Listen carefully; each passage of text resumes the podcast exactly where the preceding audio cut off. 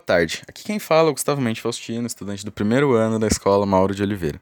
Irei apresentar um podcast especial com o tema Mulheres que Inspiram. E para isso, hoje, temos como convidada a Karina Mente Faustino, uma mulher que além de ser uma mãe e uma trabalhadora, também uma guerreira e inspiração. Queria primeiramente te dar uma boa tarde e também agradecer a sua disponibilidade, sua disponibilidade em gravar essa entrevista. Boa tarde a todos. Muito bacana participar desse projeto junto com vocês. Então, Karina, como você considera que foi a sua infância no sentido de incentivo aos seus estudos? Bem, a minha infância, nesse sentido, meus pais sempre trabalharam fora. A minha mãe, já na fase adulta, foi estudar. O meu pai, ele tem a formação ali somente até o ensino fundamental. E ele sempre tem uma fala do meu pai que sempre me marcou em toda a minha trajetória de vida, que a única coisa que eu vou ter para o resto da vida é o conhecimento. E eles sempre me disseram que eles não tiveram essa oportunidade em vida e que eles queriam proporcionar essa oportunidade.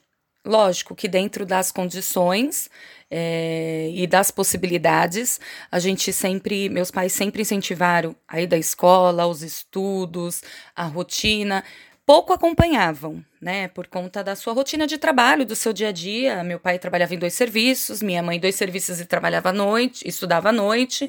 Então, praticamente, eles, o momento em que eles estavam é de garantir o estudo em todas as faixas etárias adequadas para mim, né?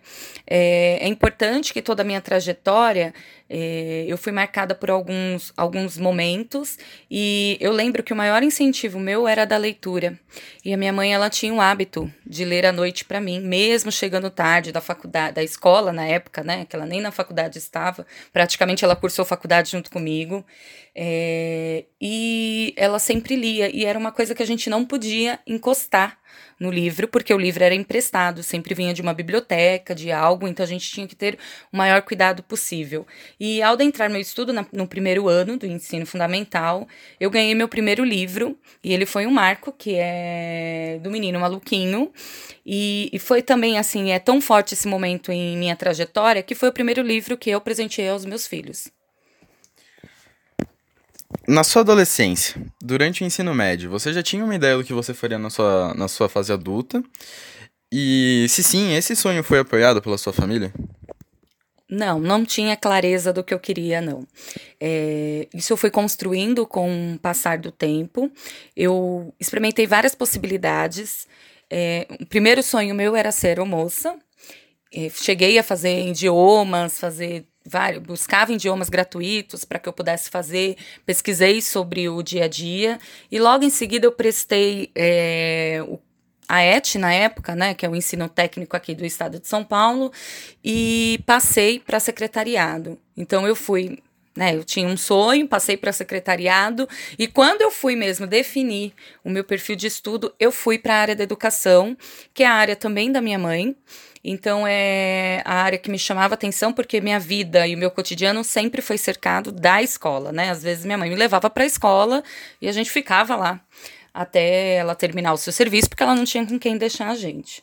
Então, assim, isso é um, um, e acabou sendo uma inspiração. Tanto que nós somos em quatro irmãos. Dos quatro, a única formada sou eu, que é a caçula. Sou a única formada na família, é, que seguiu com os estudos e caminhei junto com um projeto aí, junto com a minha mãe, né? Porque minha mãe é professora e eu me formei. Praticamente ela se formou um ano antes do que eu na universidade. Uh, na sua família, dentro de casa, você recebia ajuda dentro dos seus estudos ou você sempre foi mais independente nesse quesito de estudo por não ter tempo da sua família, ou entre outras coisas? Sempre independente, né? Até porque meus pais trabalhavam demais. O momento que nós tínhamos era bem bem específico, o tempo direcionado, né? Assim, digamos, era para alimentação, para organização da casa. Meu pai trabalhava em dois serviços, minha mãe estudava à noite, trabalhava e toda essa nossa rotina, né? Então, assim, nessa vida, tudo aquilo que eu fui conquistar, eu fui atrás. A escola né? Foi um grande norte na minha caminhada. Grandes professores passaram por mim e me apoiaram nesse processo de construção, é, porque meu pai e minha mãe eles me davam um, um incentivo no modo de dizer assim, vá e viva. Lembro quando foi prestar o Camargo Aranha, na época que era uma ente, que eu passei até. É, meu pai desenhou um mapa na mão e falou: Filha, vai porque eu não tenho como te levar. Então, assim, tudo que eu consegui, até na área do estudo, foi indo sozinha, enfrentando, conhecendo, perguntando, tendo grandes professores do meu lado para me auxiliar. eu sempre fui uma pessoa que perguntava demais. Então, assim, eu tive apoiadores que não foram dentro de casa, foi na nossa. É, no, no, meu universo mesmo de escola, de estudo, que me incentivaram a construir todo esse meu processo hoje que eu tenho de estudo, de vivência, de profissionalismo. Porque meus pais, eles sempre trabalhavam, não tinha como. Era, era de noite, pouquíssimo. Meu pai, pouco contato eu tinha. Às vezes o tempo que ele chegava era para dormir e se preparar para o próximo serviço. No seu tempo da faculdade, você, consegui... você trabalhava durante a sua faculdade ou focava 100% nos seus estudos? Tá. Eu nunca foquei 100% assim no, nos meus estudos, né? A gente sempre tinha nossas responsabilidades, não só na faculdade, mas já no ensino médio né? Eu tinha a responsabilidade de cuidar ali da, da casa, meu pai tinha o horário certo para chegar para se alimentar, então era toda uma rotina. E quando eu entrei na universidade, eu tive que trabalhar também, não consegui arcar 100% da universidade. A minha mãe, na época que já estava trabalhando na área da educação, tudo, me ajudava, mas eu trabalhava assim, trabalhei como telemarketing durante três anos para poder conseguir né, realizar o sonho de me formar. Então eu estudava de manhã na universidade, que era um, né, a opção nossa de horário.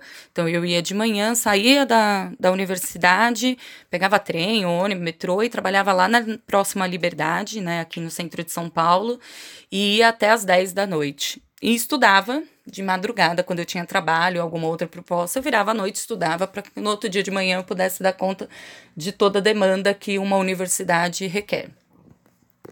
Hoje em dia, com o trabalho que você tem hoje, você já se sente realizado do ponto de vista profissional? Ou você ainda quer buscar mais coisas, mais oportunidades de trabalho?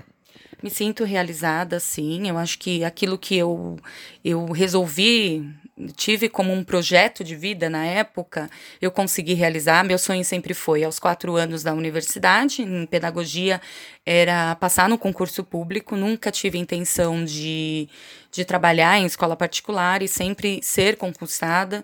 E assim, ao terminar a universidade, eu já entrei, passei no concurso e comecei a lecionar.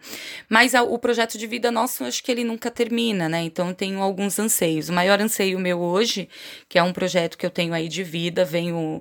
É, lógico que ele teve que ser remediado durante o percurso por conta dos filhos, casa e todo esse percurso, mas é o meu doutorado, né, é, mestrado, meu doutorado e caminhar para ser professora de universidade, levar esse conhecimento além, que é toda essa prática e vivência de escola, né, porque eu acho que é, seria um dos objetivos maiores meus, seria formar a nova, gerador, nova geração de professores. Então, esse é o meu objetivo e para isso eu sei que eu tenho alguns degraus de estudo, algumas metas a serem cumpridas e aos poucos venho realizando. É, como pergunta final, no encerramento agora, quais foram as suas maiores dificuldades durante seu percurso profissional, dentro das escolas e do, da faculdade mesmo? Eu acho que a maior dificuldade que eu obtive foi realmente é, não ter aquele tempo de dedicação 100%, né? É, na nossa trajetória, a gente vivia meio que com os compromissos diários, nós tínhamos eu tinha vários compromissos que eu tinha que cumprir ainda no ensino fundamental, porque meus pais trabalhavam o dia inteiro, é, minha irmã mais velha que me ajudava, cuidava de mim. Quando elas foram para o mercado de trabalho, eu que assumi a conduta de, da casa entre organização, entre alimentação e assim que eu terminei esse percurso, eu já comecei a trabalhar, então assim, eu nunca tive a dedicação 100% 100% do, do estudo, né? É algo hoje que eu acredito que na minha trajetória, se eu tivesse tido mais tempo para esse estudo, é, mais acesso, porque o acesso na minha época não é como era hoje, eu acho que hoje vocês têm um acesso maior né? Até por conta da internet, por conta de todo o conhecimento que, que roda, né? É, nós não tínhamos esse acesso. Ainda a universidade pública era privilégio de uma minoria. Hoje a gente sabe que há uma possibilidade de estudo, há uma possibilidade na carreira de muitos jovens que jamais eu poderia ter sonhado no meu na minha tran transição aí universitária, nos meus sonhos, né? Mas é, acredito que esse, essa divisão de tarefas entre o estudo e mais alguma responsabilidade, ele arcou sim, ele poderia, ele, ele interferiu de alguma forma com os resultados. Hoje eu consegui um sucesso, mas eu sei que eu poderia estar muito além daquilo que eu estou hoje. É, eu só quero te agradecer agora por ter dado essa entrevista incrível e ter contado essa história para todo mundo. É, aqui acaba esse podcast é, com essa homenagem para todas as mulheres que fazem a diferença na sociedade e no mundo. Adeus.